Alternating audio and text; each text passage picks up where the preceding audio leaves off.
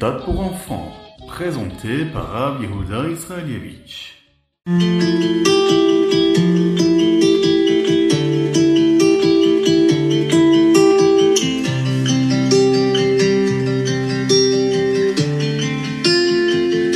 Bonjour à tous, infiniment heureux de vous retrouver pour partager avec vous le Ritat du jour. J'espère que vous allez bien. Ensemble, nous allons aborder le Ritat du Yom Shishi et du Yom Shabbat. Oui, puisque nous sommes vendredi aujourd'hui de la parashat Rukat et Balak. Erev Shabbat Kodesh, Yudalef Tammuz et Yudbet Tammuz et Tafshin Begimel, Shnatakel, l'année du rassemblement.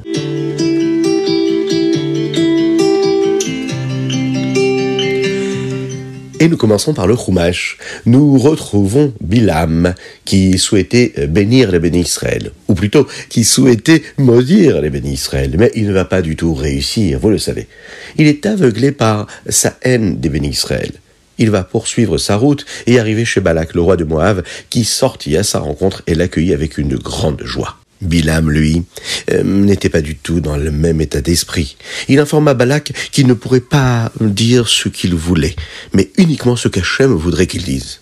Et dans sa stupidité, il désirait inciter Hachem à lui permettre de maudire les bénis Israël. Il demanda à Balak de construire sept autels sur lesquels il pourrait sacrifier sept taureaux et sept béliers. Même Avraham, Yitzhak et Yaakov, à eux tous, n'avaient jamais sacrifié autant de bêtes. Bilam s'est dit qu'ainsi, oui, Akadosh Baruch lui permettrait de maudire le peuple juif. Mais Hachem mit dans sa bouche les mots suivants. Comment maudirais-je le peuple que Dieu n'a pas maudit? Et comment attirerais-je sur eux la colère divine lorsqu'Hachem n'est pas irrité? Oui, je le vois de la cime des rochers et du haut des collines, je le découvre. Voyez ce peuple, il vit solitaire, il ne se confondra pas avec les autres nations. Bilam se mit alors à rappeler les mérites des béné Israël et des patriarches tels que Avraham, Yitzhak, Yaakov.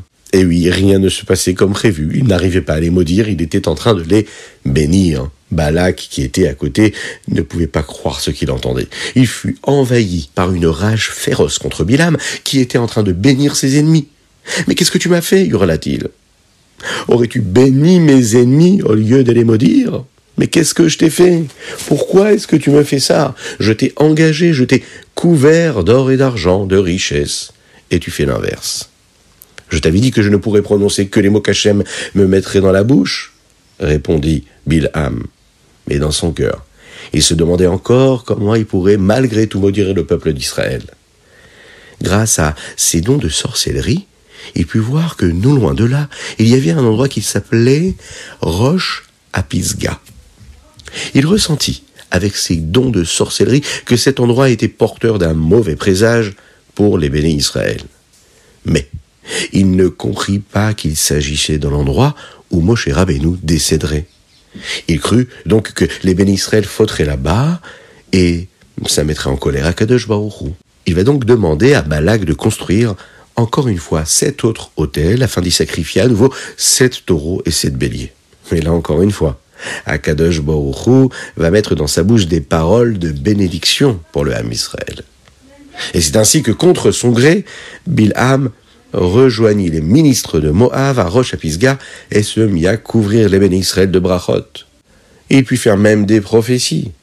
Lui, dans les temps futurs, Moshe ferait la guerre contre les Midianim et gagnerait cette guerre. Balak, lui, en désespoir de cause, plaça Bilam dans un endroit qui s'appelait Roche à Péor. Parce qu'il vit par sorcellerie que plus tard les bénis Israël recevraient là-bas un terrible châtiment, une punition terrible. Il s'est dit, voilà, Bilam pourrait les maudire précisément à cet endroit. Mais Bilam, lui, n'espérait plus qu'Hachem lui permette de maudire son peuple. Alors c'est pourquoi il décida de rappeler les fautes des bénis Israël, entre autres. Il rappela la faute du Vaudor, le Hegel Azahav, afin de réveiller toute la colère d'Akadosh Baruchou contre eux.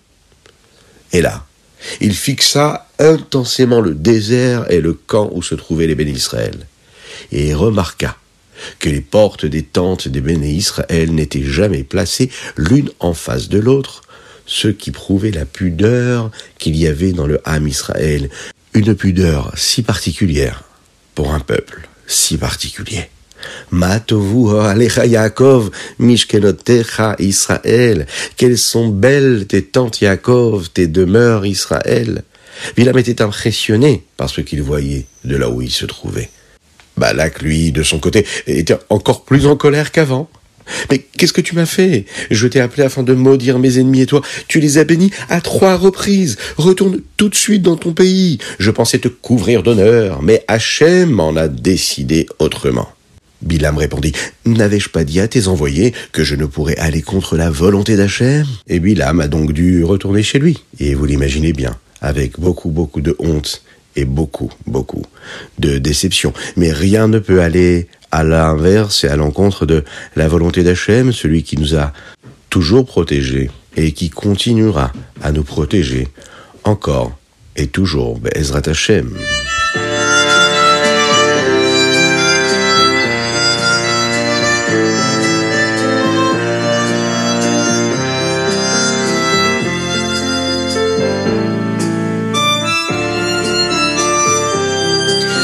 Et nous passons tout de suite au Teilim. Aujourd'hui, dans le Teilim du Yudalef Tammuz, nous lisons les chapitres Samer et Samer Et dans le Teilim du jour, David Ameler s'exprime et il nous dit comment est-ce que notre Neshama a envie d'être proche de Dieu. Il parle de la soif qu'un homme pourrait avoir. Le rabbi nous explique que quand un homme a vraiment soif et qu'il n'a pas d'eau, quand il arrive à la source d'eau, eh bien, l'eau lui paraît beaucoup plus bonne que d'habitude. Elle a vraiment un bon goût parce qu'il avait très soif. Eh bien, c'est la même chose. Lorsque notre neshama, notre âme, ressent qu'elle est éloignée de Dieu, elle ressent une soif pour se rapprocher d'Akadosh Baruch Elle a cette soif-là, elle ressent cette nécessité de se rapprocher de Dieu. Par exemple, quand elle étudie la Torah, ou quand elle accomplit une mitzvah, elle se sent proche de Dieu. Et là, la Neshama, en fait, elle se sent encore plus proche qu'elle ne l'était avant. Pourquoi? Parce que comme à un moment elle était éloignée, elle a ressenti le besoin de combler ce manque, comme une personne qui avait soif et qui prend un verre d'eau. C'est ce que dit David Ameler, Tsama'a. Vous connaissez ce nigun-là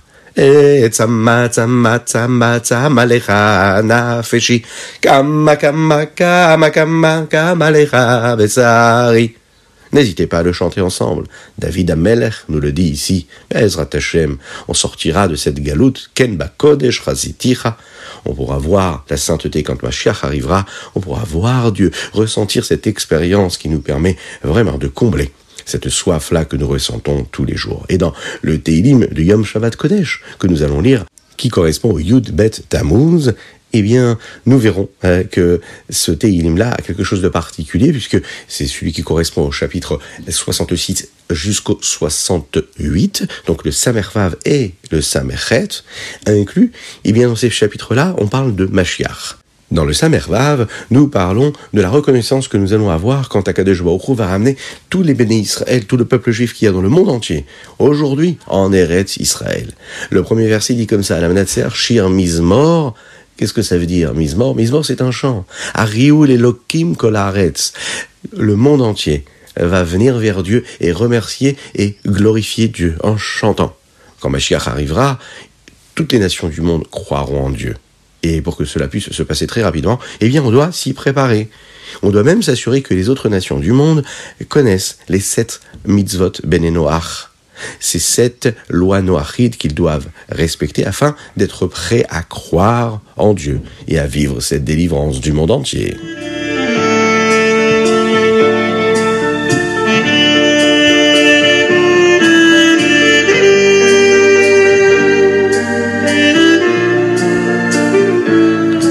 Et nous passons au Tanya du jour et celui de Shabbat, Père Gimel, Yigret Teshuvah. Nous avons déjà étudié ensemble comment est-ce qu'un homme peut accomplir la mitzvah de la Teshuvah. Pour se rapprocher d'Akadosh Baruch eh bien, il faut qu'il donne un cadeau à Dieu. Alors, nous l'avons dit, à l'époque du Beth Amikdash, nous apportions un korban. Aujourd'hui, nous n'avons pas de korban. Nous faisons ce que nous appelons un jeûne. Maintenant, les temps ont changé. On ne peut pas jeûner autant comme les corbanotes qu'on a portés devant Dieu. Nos corps ne sont pas aussi forts comme dans les premières euh, générations le corps d'un juif ne lui appartient pas. Le corps d'un juif appartient à Hachem. Hachem ne lui permet de l'utiliser que pour ce qu'il a à faire ici-bas sur Terre. Il faut qu'il soit en bonne santé. Il doit le garder, il doit s'en occuper. Et si le jeune endommage beaucoup, eh c'est un signe que ce n'est pas le chemin le plus convenable de se rapprocher d'Hachem, Shalom, euh, si l'homme se retrouve en mauvaise santé. Alors comment est-ce qu'il va servir Dieu? À l'époque de la Mishnah ou de la Gemara, il n'y a que les personnes qui étaient en bonne santé qui pouvaient jeûner, sans se faire trop de mal, qui avaient le droit de jeûner. Ils pouvaient prier, accomplir les mitzvot, bien qu'ils jeûnaient. Alors, qu'est-ce que nous pouvons faire, nous? Parce que c'est vrai que quand on jeûne, on a même du mal à prier, on a du mal à étudier, on a du mal à être patient. Alors le rabbi Ishnur Zalman nous donne ici le conseil, il nous dit donner la tzedaka. En effet, c'est pas facile de gagner sa vie, de gagner de l'argent. On souhaite d'ailleurs qu'Akadosh Baruch envoie la parnassa dans l'abondance matérielle et spirituelle à tout le monde, Bezrat Hashem. Mais c'est dur de gagner sa vie, de gagner de l'argent. Il faut travailler dur. Alors quand on donne de la tzedaka, c'est un peu comme si on donnait quelque chose de nous. On s'est fatigué pour gagner de l'argent et cet argent, on va la donner à l'autre. C'est vraiment un grand effort. Alors, quand on donne cela à Kadosh en donnant à un pauvre de la tzedaka, c'est un peu comme si qu'on jeûnait. D'ailleurs, même si on n'a pas travaillé dur pour gagner cet argent-là, puisqu'on aurait pu acheter quelque chose de sympathique qui nous plaît avec cet argent-là, et puis on l'a donné à quelqu'un d'autre, on l'a donné à la tzedaka, ben c'est une preuve qu'on a donné quelque chose qui nous appartenait, comme un korban que nous apportions. Mais tout de même, le Zaken nous dit dans le Tania de demain que si vraiment, vraiment, on a envie euh, de faire euh, en sorte que notre Neshama soit purifié complètement, c'est important d'essayer de jeûner au moins euh, tous les jeûnes que nous avons besoin de jeûner tout au long de notre vie, même si on ne le fait pas en une seule fois. Par exemple, au bout de quelques années, on aura fait vraiment de chouva parce qu'on aura jeûné ces jeûnes-là. Comment? Eh bien, on va prendre ces jeunes-là, on va pas les faire d'un coup. On va choisir par exemple l'hiver, là où les journées sont beaucoup plus, plus courtes. Et puisqu'elles sont plus courtes, le jeûne est beaucoup plus facile à être fait. On va par exemple choisir euh, les, les, grandes avérotes, hein, ça veut dire les, les, jeûnes que nous devons faire sur les grandes avérotes. Pour les autres avérotes, eh bien, on va euh, tout simplement donner la tzedaka, ok? Pour des petites choses qui ont un peu embêté les autres personnes, alors à ce moment-là, on va donner la tzedaka. Et ici, le Rabbi Shonzan dit ne pas avoir peur de donner beaucoup de tzedaka. Il faut toujours encore, encore, encore et donner. Pourquoi? Parce qu'il y a toujours une raison pour laquelle on doit donner cette tzedaka. C'est que de il fera en sorte que cet homme-là sera toujours en bonne santé. Et c'est un peu comme quand un homme, par exemple, qui est que Dieu nous en préserve en mauvaise santé, eh bien il est prêt à tout pour qu'Hachem le guérisse. Eh bien c'est la même chose. Un homme, il doit se dire que sa neshama doit être en bonne santé. Il doit être prêt à tout pour que sa neshama puisse guérir, pour que son âme puisse guérir. Et comment l'âme peut guérir? En ajoutant la tzedaka. Nous, on est prêt à payer et à donner tout ce que nous avons, ben, Ezra Hashem et Bineder, pour qu'Hachem il, guérisse notre âme. Oui, on est capable de le faire. Donc n'oubliez pas, et d'ailleurs on aime bien nous cette petite chanson qui doit être suivie d'un acte. Une petite pièce dans la tzedaka, et Mashiach arrivera.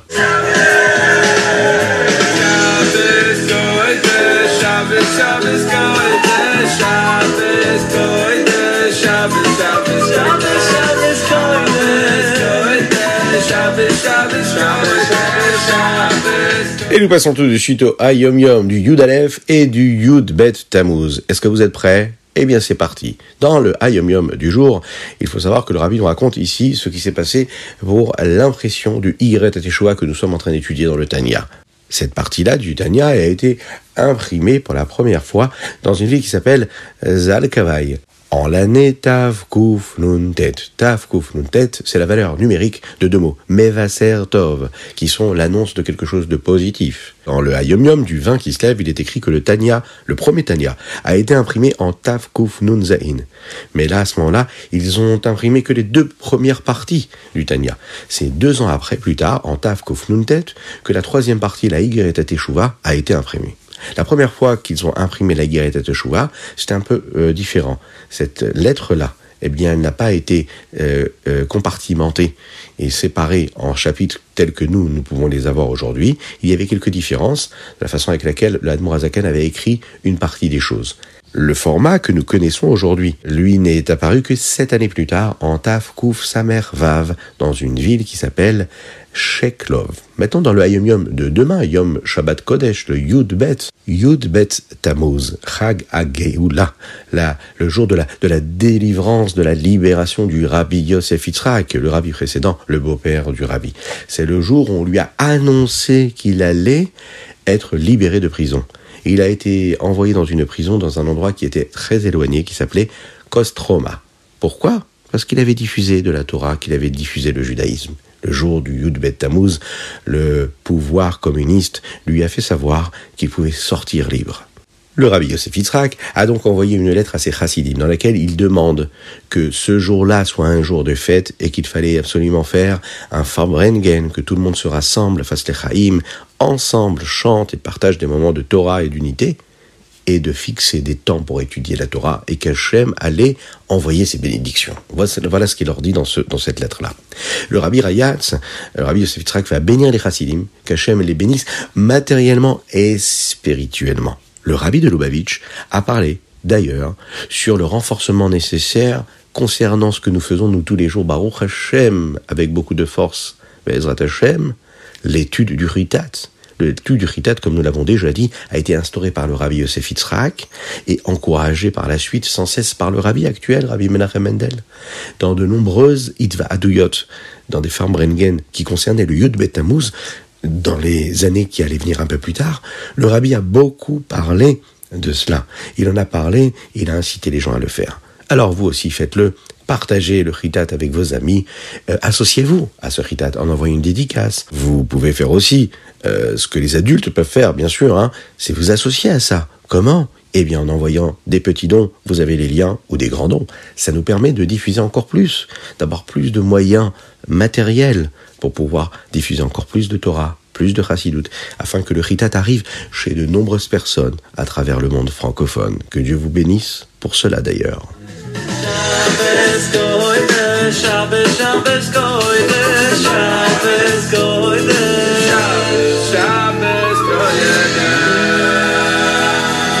Et nous passons au Rambam. Dans le Rambam aujourd'hui, nous abordons les Ilchot Megillah Vachanouka et nous passons à d'autres euh, halachot qui concernent les, le Sefer Nashim, ce qui concerne les lois du mariage. Dans le chapitre premier que nous abordons aujourd'hui, nous parlons de, eh bien, de la façon avec laquelle nous devons allumer la Hanoukia.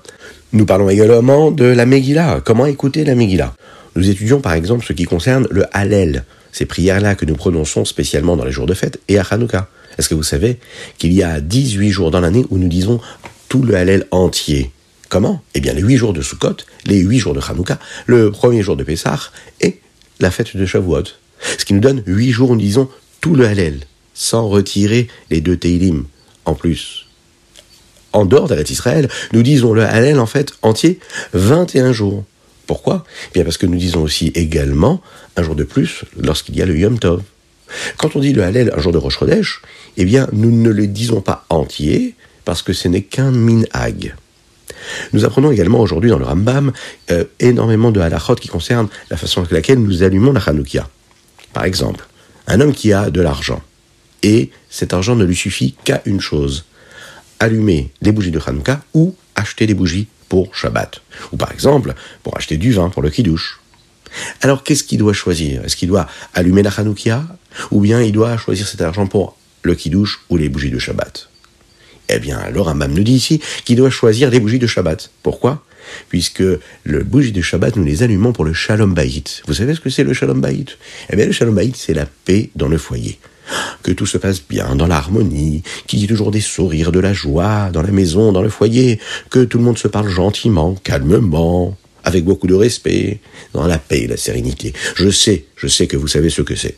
Eh bien, ici, on nous dit, il faut faire euh, très attention à cela.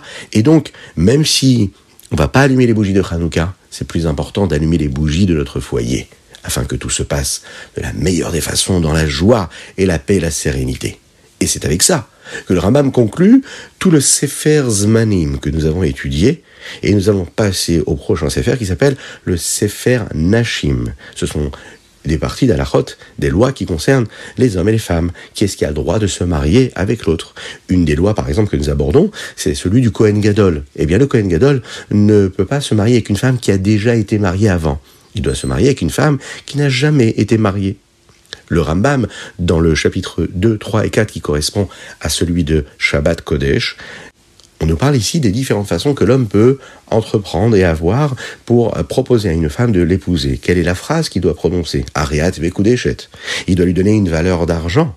Et si par exemple il lui dit par cela je suis ton mari, eh bien il n'est pas marié avec cette femme-là. Il y a une formulation précise à dire. Le Rambam nous dit aussi par exemple qu'un autre homme euh, devenir par exemple le chaliar, le messager d'une personne afin de marier une personne à une autre. Par exemple, on va envoyer un messager qui apporte de l'argent à la Kala et elle accepte cet argent en disant qu'elle est prête à se marier à cet homme-là qui lui a envoyé l'argent. Mais bien sûr, le Rambam nous précise qu'il est quand même euh, préférable que ce soit le mari lui-même qui vienne et qui lui dise cette phrase-là et qui lui donne cet argent-là, qu'il se marie à elle. Il y a beaucoup de mitzvot que nous accomplissons et qui sont toujours introduits et précédés par une bénédiction, une bracha. Eh bien, avant la mitzvah de Kiddushin, c'est-à-dire de se marier, eh bien, on doit faire une bracha très particulière. C'est la première bracha qui est dite sous la choupa et qui vient dans le Nosar, dans le rite du Rambam de Maïmodide, de cette façon-là. Asher kiddeshanu be mitzvota dinanu min. Voilà ce qu'on pouvait dire sur notre Rambam du jour. Et, nous allons passer aujourd'hui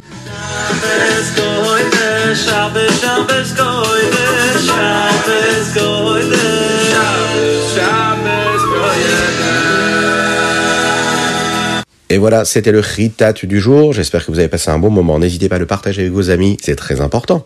La dédicace aujourd'hui, elle est pour la Refoua Shelema de Avram Nissim Ben Sultana, Leilou Nishmat également, Reb Reuven Benisser à la vache Shalom à Mori. N'oubliez pas vous aussi d'envoyer vos dédicaces, c'est très important. Aujourd'hui, Yudbet Tammuz, nous allons le célébrer ce soir et demain, Chaga Geoula, le jour de la délivrance du Rabbi euh, Yosef Yitzhak. En Tavshin Memchet, Tavshin Memchet Tismar, le Rabbi Yosef Yitzhak, lui, a été célébré par le Rabbi Menachem Mendel. Comment? Euh, le rabbi a lancé quelque chose de nouveau. Il a demandé à tous, même aux enfants, d'écrire trois choses particulières qu'ils sont capables de faire qui concernent l'accomplissement de la Torah et des mitzvot ou le chemin de la chassidoute. Trois choses de positives qu'ils ont pu accomplir pendant l'année qui vient de passer. Et si on n'arrive pas à trouver ces trois choses que nous avons accomplies, eh bien, ça nous donnera la possibilité de se poser la question, de se demander qu'est-ce qu'on pourra faire pour l'année qui arrive, jusqu'au prochain Yud Bet Tammuz pour se rapprocher d'Hachem dans le chemin de la chassidoute, un accomplissement à la Torah et les mitzvot. Alors qu'est-ce qu'on pourra faire? Qu'est-ce que vous pourrez faire? C'est important de s'asseoir et d'écrire une lettre, de l'envoyer au rabbi. Si vous ne savez pas comment on peut le faire, eh bien, n'hésitez pas à nous envoyer un petit message, on vous écrira et on vous expliquera comment faire tout cela au 06 61 76 87 70. N'hésitez pas également à nous envoyer vos dédicaces sur ritat.fr également ou par WhatsApp sur ce téléphone-là. Que Dieu vous bénisse et qu'il vous protège. Shabbat shalom umevorach. Passez un bon Shabbat, serein, tranquille. Qu'Akadosh Baruch nous envoie le Mashiach. À ce moment-là, il nous enverra la joie. Il effacera toutes les larmes des visages du monde. Il apportera la paix et la sérénité et la tranquillité dans le monde entier, pour toutes les nations du monde, pour le peuple juif en particulier. On retrouvera le Beth Amigdash, on chantera, on dansera, on vivra serein, heureux, en s'attachant à Kadesh Baruch avec euh, tous nos proches, oui, de chair et de sang, Bezrat Hashem.